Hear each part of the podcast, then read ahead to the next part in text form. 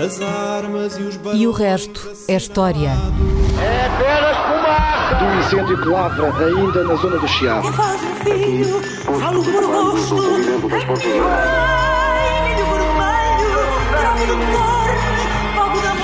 Quer transformar este país numa ditadura. Não, não. Com João Miguel Tavares e Rui Ramos. Olá, sejam bem-vindos a este episódio número 98 de E o Resto é História, com Rui Ramos e João Miguel Tavares. E então aconteceu isto. Há dois ou três meses, nós estávamos a discutir temas para os próximos programas E o Resto é História, e de repente o Rui diz o seguinte: No dia 24 de maio, o Bob Dylan faz 80 anos.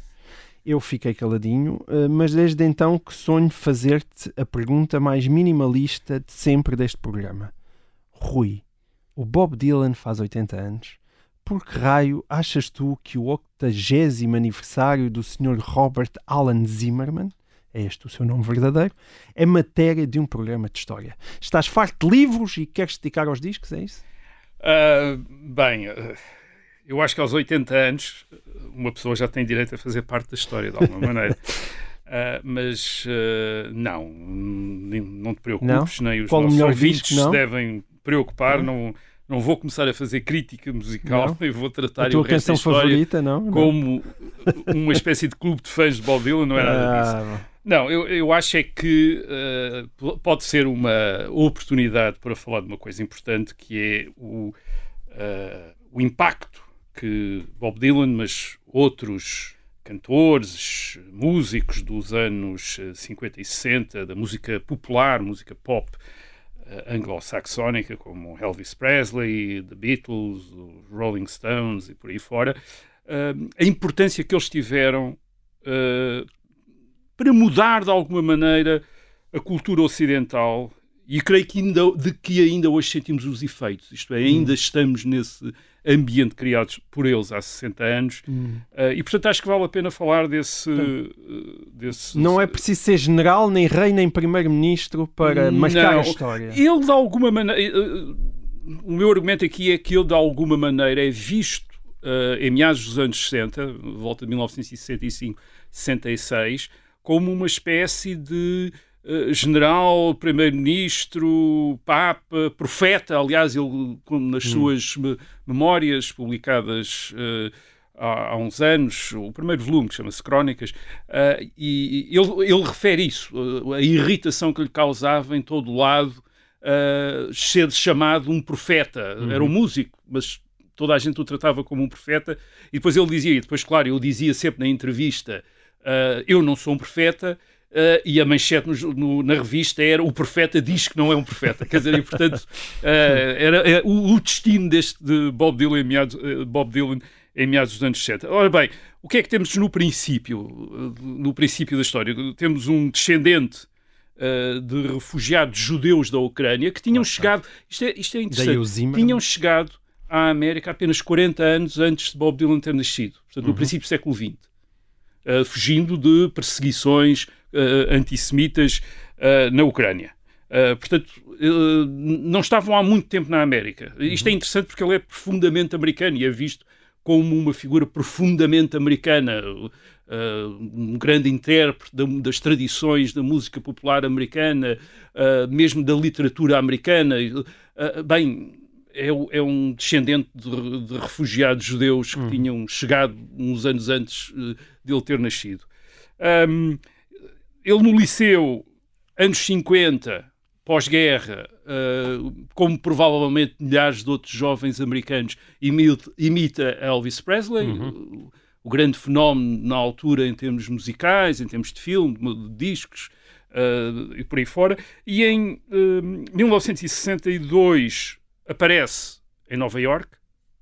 Ele não era de Nova York, era da, digamos, de, enfim, na América não há província, mas sim, mas Uh, chega a Nova York para cantar uh, baladas com aquela voz que ele sempre teve, meio anasalada, que as pessoas, uh, alguma gente achou uh, sempre que não era o forte dele, mas ele, ele soube tornar aquilo característico uh, e, e, e importante no seu, é? no seu personagem. Portanto, essa voz, guitarra acústica, uma ga a, gaita, a gaita de baixos que na altura era também uma imagem de marca dele.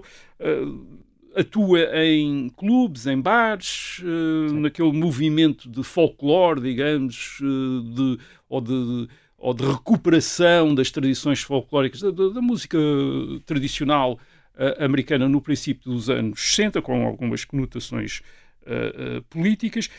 e aquilo que nos interessa aqui é, é perceber como é que este rapaz que tem 21, 22 anos uh, acaba por se tornar uma, uh, esse tal profeta, isto é, ter aquelas multidões à volta dele. Uh, com toda aquela gente, imensa gente interessada em ouvir o que ele tem para dizer, não apenas o que ele uhum. tem para cantar, não apenas o que ele tem para tocar, mas aquilo que ele tem para dizer como um, uma espécie de orientação espiritual.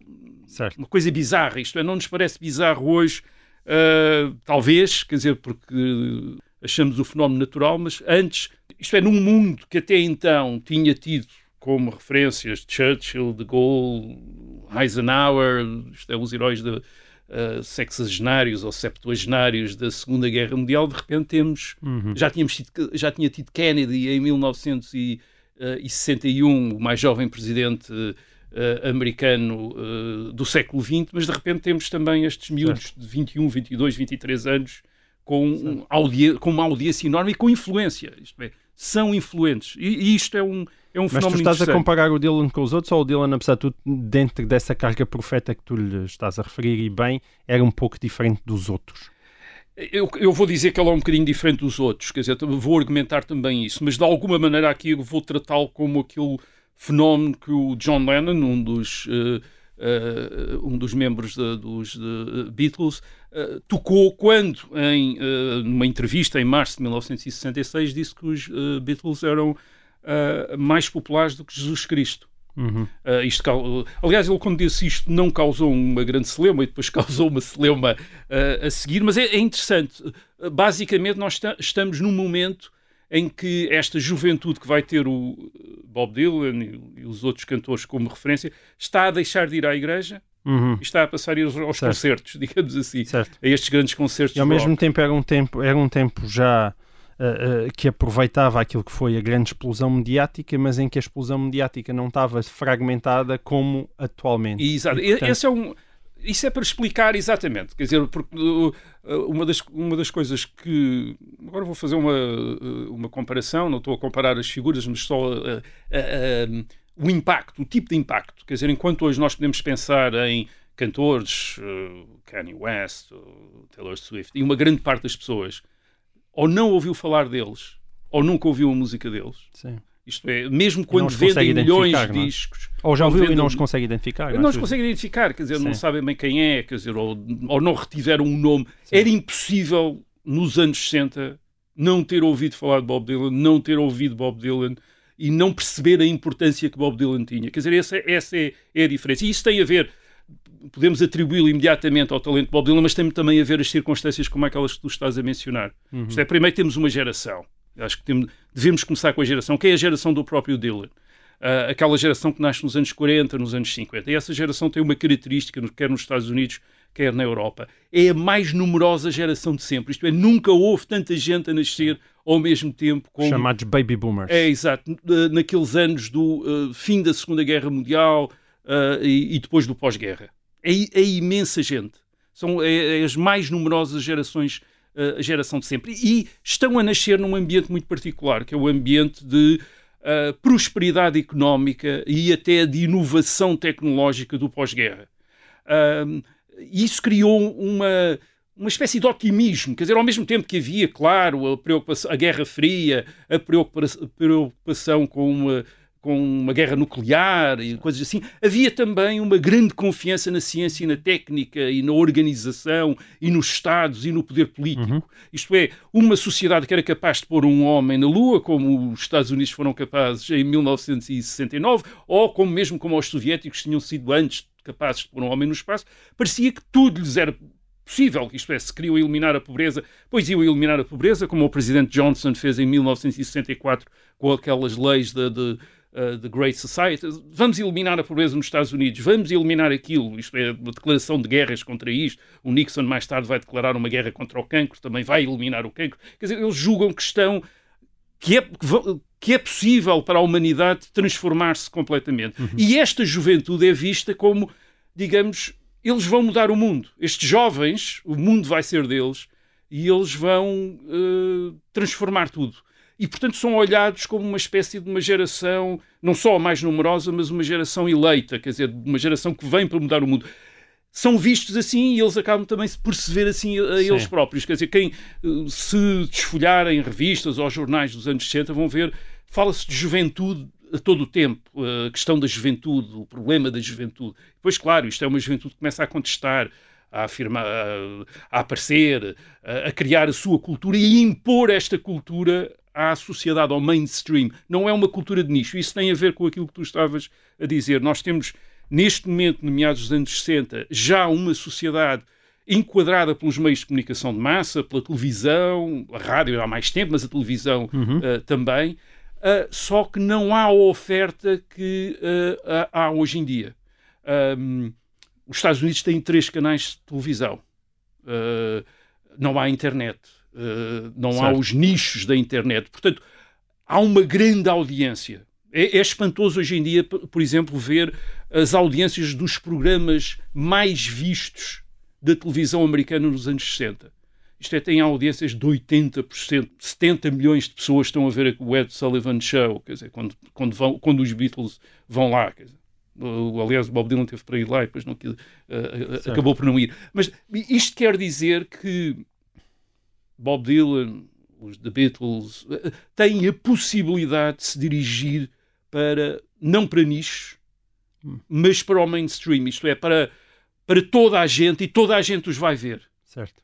Portanto, eh, há, uma, há, há, aqui uma conjugação Tem de quase fatores. um perfil de cantor de nicho, não é? Ou seja, hoje em dia ele teria o perfil de um cantor hoje, de provavelmente, nicho. seria uma pessoa hoje, estimada, certo. valorizada, etc., mas provavelmente era visto por um, que podia ser uns milhões de pessoas, eh, mas uh, ali dentro da sua bolha e a bolha ao lado não fazia ideia nenhuma que uhum. ele existia. Naquela altura não há este tipo de bolhas, quer dizer, eh, isto é, em, em termos de, os meios de comunicação de massa per, permitem a alguém tornar-se verdadeiramente uh, grande. Certo. Uh, portanto, este, eu, eu, diria que isto há, são as, uh, as condições que permitem alguém, como o Bob Dylan, tornar-se o, o fenómeno que ele uh, acaba por se tornar. Hum. Uh, é verdade, ele tem talento, mas tem também esta enorme oportunidade. E o seu, ele é uma imagem também, isto é, não é só o que ele uh, diz, o que ele canta, o que ele toca, uh, é também a imagem dele. Uh, e muita gente refere aquela capa do disco Highway 61 Revisited, de uhum. 1965, em que ele, ele, está na capa reclinado numa cadeira com um ar, que é um ar inimitável e, e que resume a época, que é um ar meio tédio, meio arrogância, meio provocação. Quer dizer, eu vi uma vez essa, essa capa reproduzida num, num, num livro e a legenda que nesse livro dão a essa capa é The Birth of Attitude. O uhum. nascimento de uma atitude. De uma atitude, mas é uma atitude aqui, uh, deveríamos traduzir por uma personalidade difícil, quer dizer, por uma atitude do adolescente resingão, Sim. rebelde que ele, manteve, que ele manteve até os que dias ele manteve até os dias dois. Isso, já remete depois para as características do, do próprio Bob Dylan. Quer dizer, eu, eu acho que é, uh, acho ele também acerta numa fórmula importante que é aquela junção muito pensada nele das antigas tradições da música popular e, dos, uh, e, e, da experimentação musical com novos meios tecnológicos, nomeadamente a, uh, a amplificação elétrica. Uhum. Uh, isto, ele começa como um baladeiro, de repente torna-se um cantor de rock com Exato. guitarra elétrica. E é volta de 19... de Judas. Exatamente, disso. o famoso concerto do Manchester Free Hall, em que alguém lhe grita Judas, eu, I don't believe you, etc. Portanto, isso é uma, eh, todo, tudo isto torna depois momentos quer dizer, que, que uma geração acaba por uh, uh, fixar, mas ele, ele, mantém, ele faz essa transição, quer dizer, ele faz essa, eu estava a dizer uma transição, não é uma transição, são dois polos entre os quais ele oscila uhum. e vai oscilar até hoje aos 80 anos. Isto, cantar uh, música tradicional e depois experimentar outras formas de arranjos e, de, e com outros meios uh, uh, técnicos. Além disso, ele traz para, para esta fórmula, depois investe-a, eu diria, da seriedade da, da tradição literária. os versos dele são uma, uma, uma grande conjugação de referências literárias destes clássicos da literatura até à Bíblia. Ele, ele, refere muito a Bíblia. E quando eu estou a dizer referências, estou a dizer até citações.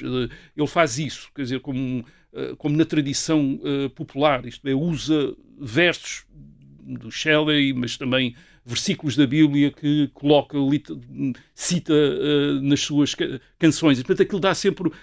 Consegue com isso criar até um ambiente de, de mistério, de, de, de profundidade que, que, torna a música uh, mais. Isto é, dá à música uma ressonância enfim, quase mística ou quase ou com alguma importância, e isso para associar à ideia que há dele de um profeta. De facto, Uh, as pessoas talvez não percebessem exatamente muitas das vezes o que é que ele queria dizer, aquilo não era muito claro, mas tinham a, tinham a sensação que estavam a receber hum.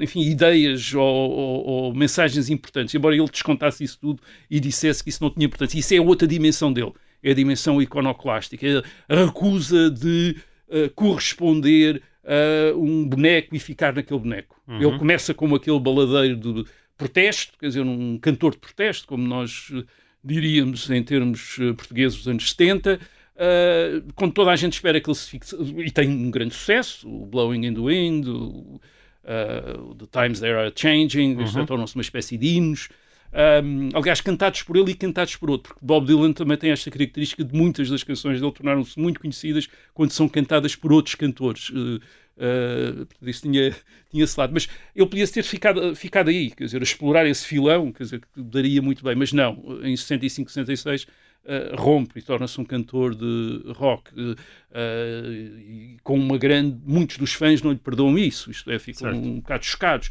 E quando toda a gente está à espera que seja um cantor de rock, volta outra vez a cantar canções tradicionais. E depois passa por uma fase ele é judeu, mas converte-se ao cristianismo e nos anos 70 tem uma fase cristã com uh, o, uh, uh, o, Slow Train Coming, salvo erro de 1978. Um, e também não fica aí. Isto é, tem três ou quatro anos disso e passa. Quer dizer, isto é alguém que não se fixa Uh, e que até hoje em dia ele continua a fazer concertos, faz 100 concertos por ano, interrompidos pelo Covid, uh, portanto ele está sempre em tour. Uh, e nunca interpreta, faz questão de nunca interpretar as canções da mesma maneira. Hum. Uh, e, enfim, tivemos essa experiência aqui em Lisboa há, há, três anos, foi engraçado, quer dizer, ele começava a canção uh, e, e, demorava para aí um, enfim, não vou dizer um minuto, até de repente as pessoas perceberem qual, é que, qual era a canção, certo. porque ele tinha transformado completamente a canção. Isso, isso é muito interessante, porque ele, ele escreveu mais de meio milhar de canções. Uh, uh, dá estes concertos todos. Uh, uh, há muitas biografias dele. Ele próprio escreveu uma, uma espécie de primeiro volume das suas memórias, a que chamou Crónicas. e é curioso que não se sabe muito dele. Quer dizer, isto é, ele é muito reservado. foi sempre muito rebelde a dar. As entrevistas dele podem procurar no YouTube. Acabam sempre com ele a provocar, quer dizer, com uma grande impaciência ele não percebe porque é que lhe estão a perguntar as coisas, quer dizer, o que é que querem saber mais do que as minhas canções. Ele diz: Uh, eu sou um, um, tipo que vem aqui para vos entreter, a cantar canções, quer dizer, eu não venho aqui para vos dar, certo. para vos deixar mensagens. Mas foi um justo prémio Nobel? Eu acho que foi um dos mais justos prémios Nobel dos últimos 20 anos, porque ele faz, sim, os, os, versos dele são canções, mas é como ele diz, a poesia era para ser cantada, e portanto, aquilo também, aquilo que nós hoje chamamos de literatura, Uh, foi em tempo canção também, e portanto aquilo que ele está a fazer também é canção. Mas é muito, é muito interessante porque uh, no, uh, nesse primeiro volume das memórias, isso provavelmente o primeiro e talvez o único volume, porque ele é assim mais ou menos, às vezes dado assim um bocado a mistificações, que aliás chamou o primeiro volume sem ter intenção de fazer outro, não sei. Sim, há um, sem um segundo volume, mas é o das canções, pronto, não é? A edição sim, não, agora este, é, este é os Chronicles, quer dizer, é o... Uh, uh, uh, exato, o resto depois é canções. Mas ele, em 1964, ele revela aí que em 1964, quando ele era o, o ídolo da canção de protesto, e portanto da esquerda, digamos, uh, americana, uh, votava uh, no candidato republicano Barry Goldwater, que era provavelmente o mais conservador de todos os candidatos que ao,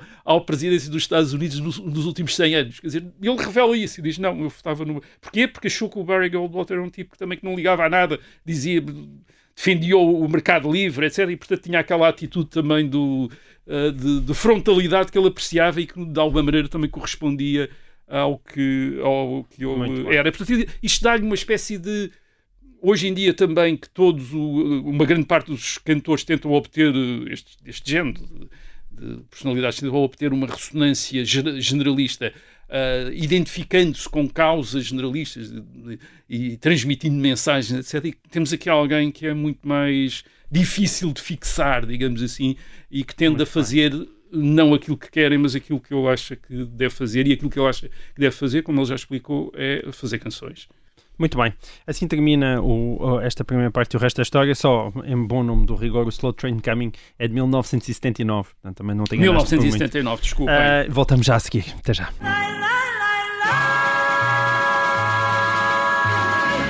Olá, sejam bem-vindos então a esta segunda parte de E o Resto é História, programa número 98. O ouvinte Pedro Fortes da Cunha enviou-nos esta pergunta ainda a propósito do 25 de Abril. Porquê é que o Marcelo Caetano se refugiou no quartel do Carmo? E diz o ouvinte, pergunto-vos isto por dois motivos. Em primeiro lugar, o governo português da altura tinha um plano de evacuação para o Porto, através da base aérea de Monsanto, o que manifestamente não foi cumprido. Em segundo lugar, o quartel do Carmo tem apenas uma entrada e uma saída, claro, o que o torna um sítio péssimo para onde fugir numa revolução, porque caso essa entrada barra saída seja bloqueada, não há para onde escapar. A minha teoria, diz Pedro Cunha, é que Marcelo Caetano se refugiou no quartel do Carmo porque achou que a revolução estava a ser feita contra o Presidente da República, Américo Tomás, para resolver o impasse político da Guerra do Ultramar, visto que Américo Tomás era uma das principais forças de bloqueio uma solução política que não fosse a manutenção do status quo. A teoria é que ele não, a revolução não estaria a ser feita contra o próprio Marcelo e contra o regime do Estado Novo. Ah, e o ouvinte pergunta: tem algum fundo de razão esta minha teoria? Ahm, oh, aqui está uma excelente ah, questão, Rui, e uma teoria que me parece bem articulada. O ouvinte está no caminho certo isto tem alguma razão de ser? Ahm, Não é uma teoria muito ah, divulgada, digamos assim. Uh, é- tem alguma razão de ser, não no sentido que a teoria corresponda à uh, verdade, do- aos factos, digamos assim, mas pode corresponder àquilo que algumas personagens na época pensavam e, portanto, a uma, a uma realidade que, não sendo uma realidade objetiva, era uma realidade subjetiva. Isto é, era possível, teria, terá sido possível uh, no dia 25 de abril de 1974, aquela quinta-feira uh, cinzenta, chuvosa, uh, quando as pessoas deram pela. que estava a haver o chamado movimento das Forças Armadas, portanto, um golpe de Estado militar. uh, uh, uh, e deram pela rádio e souberam. O governo, obviamente, soube um bocadinho mais cedo, provavelmente por volta das duas da manhã. Uh, é provável que não percebessem bem qual é que era o objetivo do golpe. Aliás, muitos dos testemunhos da época, mesmo daqueles mais politizados da oposição, uh, referem isso. Isto é, não sabiam, quer dizer, se era um golpe de esquerda, como eles diziam, isto é, uh, favorável à oposição, ou se pelo contrário até era um golpe de direita, isto é, favorável no, dentro do Estado Novo àqueles que eram adversários de qualquer uh, alteração das políticas uh, seguidas desde o princípio dos anos Um- 60, isto um é, endurecimento uh, desde, o, de- desde o tempo de Salazar. Eu, aliás, vou, vou contar uma história. Uma vez, num almoço na universidade, fiquei sentado na mesa ao lado do- de um professor brasileiro, o professor uh, Ubirata Ambos de Macedo, já falecido, que foi aluno e penso que depois assistente de Marcelo Caetano uh, no Brasil, na Universidade de uh, Gama Filho. Depois do 25 de Uh, não é? depois do, Sim, para depois contextualizar, de, Marcelo muito Caetano depois de Foi para o Brasil 74. e morreu, Exatamente. e morreu no Em Brasil. 1974 foi exilado para o Brasil, onde morreu em 1980, nunca regressou a, a- a Portugal, ao contrário de Américo Tomás. Ora bem, o professor Ubirata Ambos de Macedo eh, contou-me que tinha eh, feito a Marcelo Caetano exatamente a mesma pergunta que o ouvinte se fez, isto é, porquê é que se tinha metido no quartel do Carmo? Uhum, Eh, Exatamente a mesma pergunta. certo. E disse-me ele que o Marcelo Caetano lhe tinha respondido com a teoria do ouvinte, isto é, que julgava que a revolta era só contra o Presidente da República, eh, o Almirante Américo Tomás. Uhum. Bem, isto é uma história e nós, eu não sei se Marcelo Caetano contava até para justificar ou para se justificar das acusações que depois lhe foram feitas de não ter tomado uma atitude mais firme eh, perante a revolta militar. Eh, isto é, eh, que não fosse uma maneira dele, eh, de alguma maneira, desculpar a passivi aquilo que alguns consideravam ter sido a passividade uh, dele. Agora, a verdade é que a passividade dele foi a passividade de toda, quase toda uh, o regime perante o movimento das Forças Armadas. Uh, como é que nós podemos compreender isso? Eu tenho uma ideia que se as pessoas em, no poder em 1974 soubessem o que, iria, o que iria acontecer depois de 25 de abril de 1974, aquilo que aconteceu, provavelmente teriam uma, teriam tido uma atitude completamente diferente perante o golpe, hum. o golpe de Estado.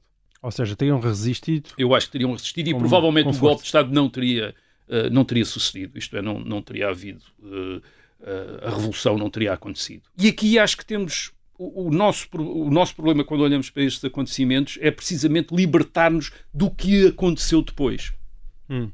Isto é, não olhar para eles retrospectivamente, isto é, não pensar que aquilo que aconteceu depois, em, no verão de 74 e depois no verão de 75, aqui falámos a semana passada, o chamado processo revolucionário estava inscrito fatalmente uh, nos acontecimentos uh, do 25 de abril de 1974. Uhum. Uh, isso depois é a teoria que, que, por exemplo, alguns daqueles que condenam o, a Revolução de 25 de Abril adotam, isto é, acham que já estava tudo planear tudo aquilo que iria que foi que aconteceu estava tudo planeado no dia 25 é uma maneira de condenar, portanto, o, o PREC, a tentativa tomada do poder pelo Partido Comunista, etc. Bem, a informação que temos permite-nos dizer que não, o Partido Comunista não estava preparado, não tinha bem a ideia, tinha alguma informação, tinha alguma informação como toda a gente tinha. Uh, isto é, o Marcelo Caetano tinha, Américo Tomás tinha, toda a gente tinha informação de que havia um movimento dos capitães, de que havia uh, agitação nas Forças Armadas, isso toda a gente sabia. O, do, o que é que podia resultar daí, penso que uh, muito Ninguém pouca, muito nem um Partido Comunista, nem Marcelo Caetano. Muito pouca gente sabia. O que é que nós, nós temos de olhar para o 25 de Abril e hoje também há uma confusão, há uma mistura entre o 25 de Abril o dia 25 de abril de 1974 e o dia 1 de maio de 1974, em que toda a gente sai para a rua em que há manifestações de apoio hum. ao golpe. Isto sim, a população apoiou. Mas o, o Estado Novo, a ditadura, uh, que era chefiada por Marcelo Caetano e pelo Presidente da República, Américo Tomás, no dia 25 de abril de 1974, não caiu como aqueles regimes, as ditaduras dos países árabes, aquelas que caíram uh, na primavera de há 10 anos, a chamada Primavera Árabe de, de 2011, com imensas manifestações, uh, pressão diplomática. Não, o golpe acontece num país que está, digamos, em termos de quem saísse à rua não reparava em nada. Quer dizer, estava um, país uh, tranquilo, um país quieto. Aliás, uh, no dia 31 de março, portanto, menos de um mês antes do 25 de abril, tinha havido um jogo entre o Benfica e o Sporting em Alvalade. Marcelo Caetano tinha aparecido e tinha sido vitoriado pela multidão, apl aplaudido, enfim, isto é clássico, há fotografias disso, Exato, etc. É As pessoas, uh, o próprio uh, Américo Tomás, na noite de 24 de Abril, portanto nessa noite de 24 para 25, tinha estado na antiga FIL, Uh, na Feira Industrial de Lisboa, portanto ali na Junqueira, tinha estado lá num, numa exposição de antiguidades, o Salão de Antiguidades, com milhares de pessoas, tinham ido lá milhares de pessoas, ele tinha andado lá sem escolta, sem nada, cumprimentar as pessoas, houve gente que o abraçou, etc. Portanto, sim. não vivia propriamente refugiado no palácio uh, com medo especial, de, sim, com medo de qualquer acontecimento. Portanto, o que nós temos são sobretudo desenvolvimentos, acho que para explicar tudo isto é preciso olhar para o regime olhar para a ditadura, olhar para o Estado Novo e para dentro e para a sua relação de forças.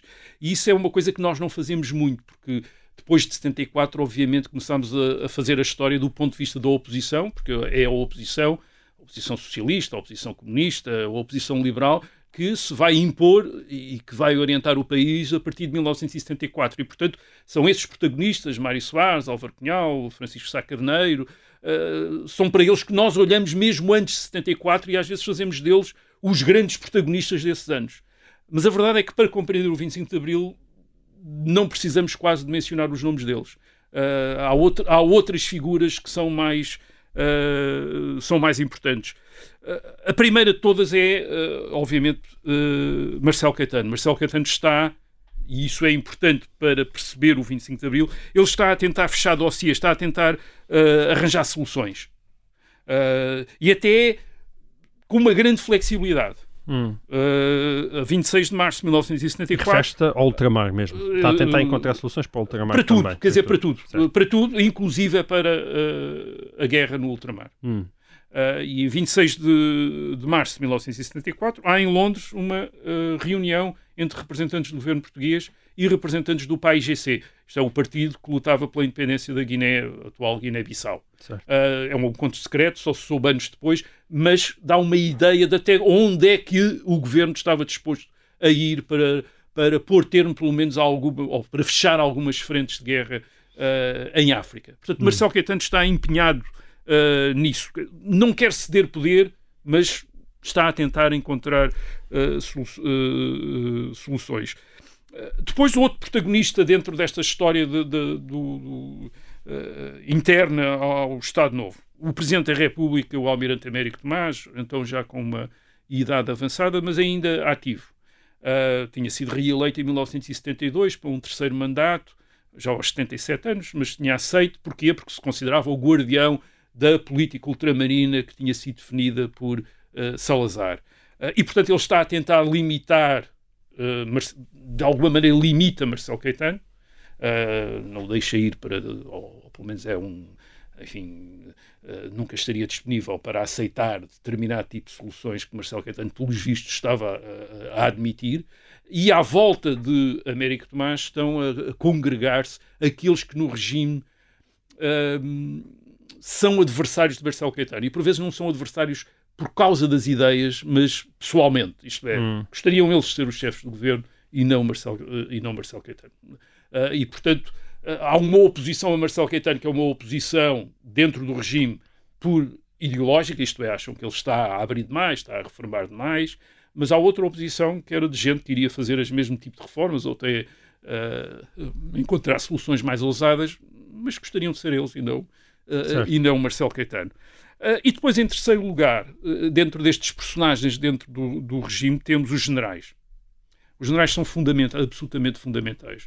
Estou-me a, a, referir ao general António de Spínola, ao general Costa Gomes e ao general Caúza da Riaga, que eram basicamente os chefes, tinham sido os comandantes em chefes das frentes de guerra em África. Na Guiné, Spínola, em Moçambique, Caúza da Riaga, em Angola, Costa Gomes. E eles estão uh, chefes com. Marcelo Caetano dá-lhes muitos poderes para eles poderem.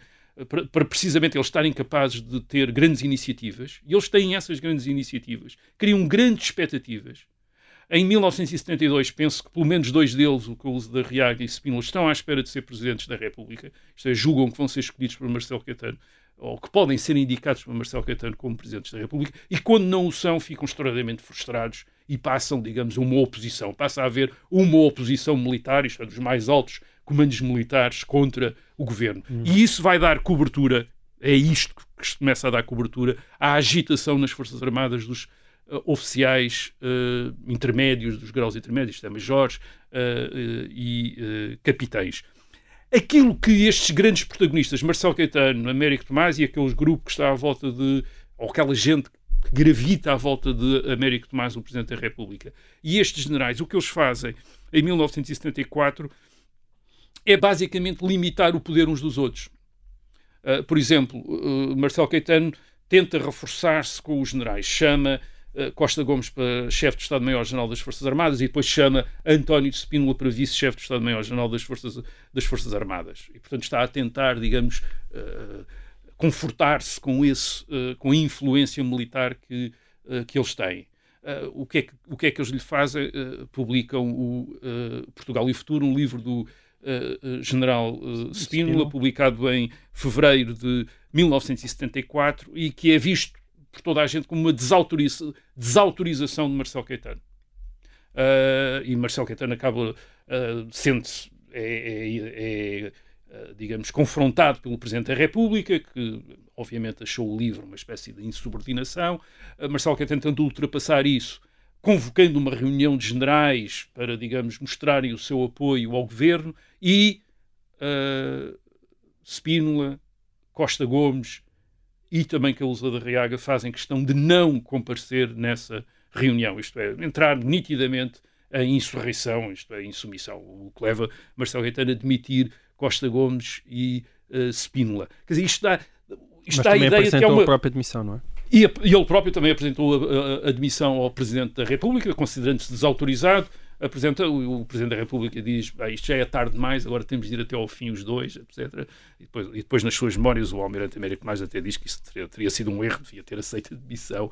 Ah, mas, mas, ora bem, nós temos estes grandes protagonistas ah, em conflito e depois temos por baixo um movimento de oficiais, capitães e majores das Forças Armadas que andam em reuniões, andam em, conspira, eh, em co- em conspirações. E nós, depois do 25 de Abril, habituámos-nos a vê-los como os protagonistas principais desta história. Mas antes de 74, eles não são vistos como tal. Certo. Não são vistos como tal, até porque não é claro a quem é que eles vão servir dos grandes protagonistas. Eles têm, neste período até, eh, até digamos, março de 74, eles têm reuniões com toda a gente, eles têm contactos com toda a gente. Têm contactos com os vários generais, com Causa da Riaga, com Spínola, com Costa Gomes. Têm contactos com Marcel Caetano. Têm três reuniões com, eh, eh, com eh, assessores e, e, e pessoal próximo de Marcel Caetano, nos quais até dizem que o grande objetivo deles é dar força a Marcel Caetano. Portanto, ainda há muita gente que julga que Marcelo Caetano pode reformar o regime, pode democratizar o país, pode acabar com a guerra em África, reconhecendo a autonomia ou a independência. Julgo, eh, ainda há essa ideia do reformador, daquilo que.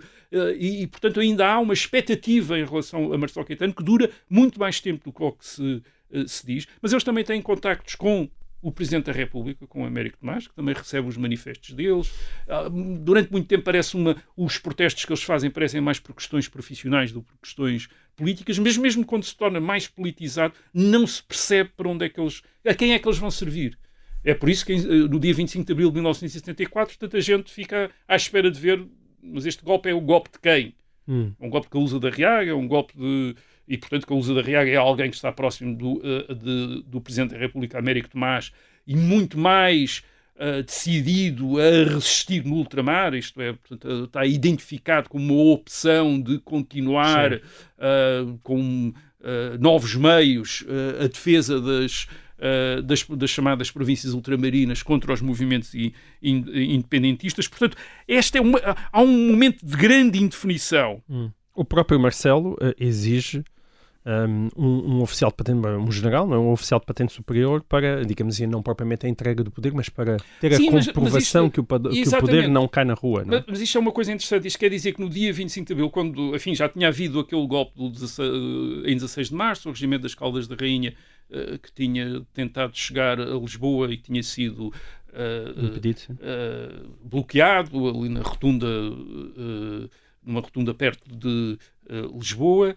Ahm, nessa altura, o governo e o Presidente da República reúnem-se em Monsanto. Eh, eh, temos uma descrição de Américo Tomás dessa, eh, desse convívio de algumas horas na manhã de 16 de março e que se percebe de alguma maneira porque é que depois não, não voltou a repetir-se. É que mal se falam.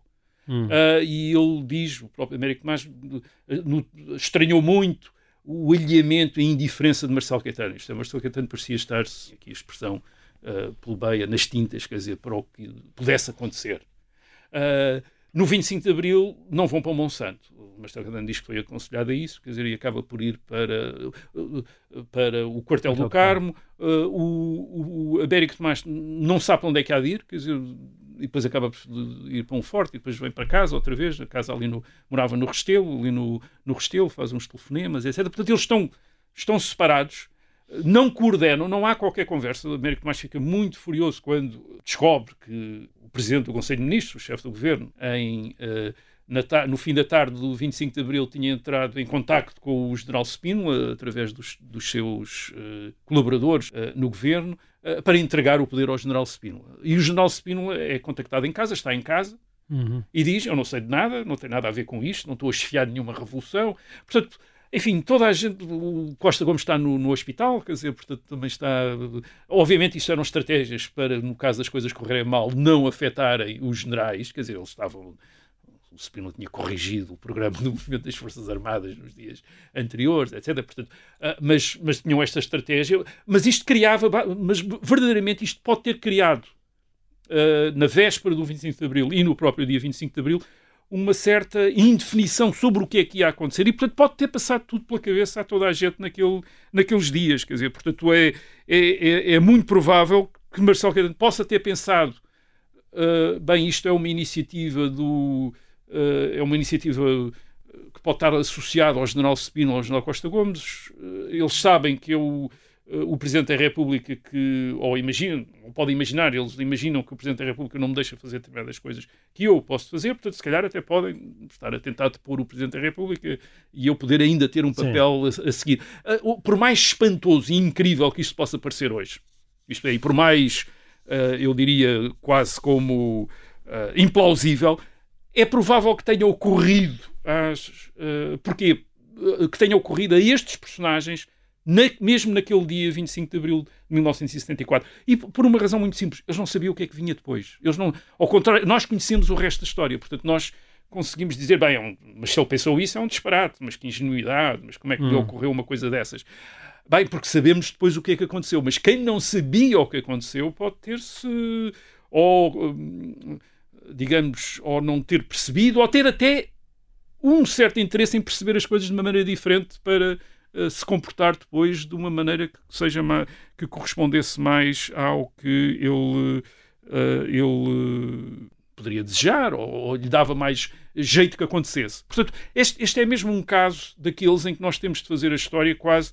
Isto é, não é sem esquecer o que é que aconteceu depois, mas tendo em atenção que aquilo que aconteceu depois não era fatal, quer dizer, não era, não era absolutamente Uh, não estava determinado e, sobretudo, para os próprios personagens. Isto é, os personagens da época, aqueles personagens decisivos que ainda eram os personagens decisivos ou eram vistos como os personagens decisivos uh, nos dias 24 e 25 de abril de 1974, para eles provavelmente ainda havia toda aqui uma série de, enfim, umas margens de manobra que eles imaginavam e, e provavelmente às vezes poderiam ter tido e como nós sabemos que uh, muito também de, destas situações, como um de um golpe militar, às vezes depende uh, de acidentes, quer dizer, o que é que poderia ter acontecido se na, ali na Baixa de Lisboa os tanques de infantaria, de, os tanques de, de, do regimento de cavalaria que enfrentaram as tropas de Salgueiro Maia. Salgueiro Maia tivessem repostado ou tivessem comportado de uma maneira diferente, não sabemos, quer dizer, mas a história podia ter sido diferente e agora estávamos a contar uma coisa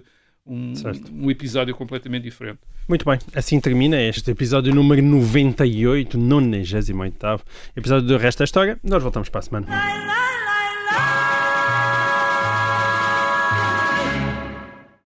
Obrigada por ter ouvido este podcast. Se gostou, pode subscrevê-lo, pode partilhá-lo e também pode ouvir a Rádio Observador online em 98.7 em Lisboa e em 98.4 no Porto.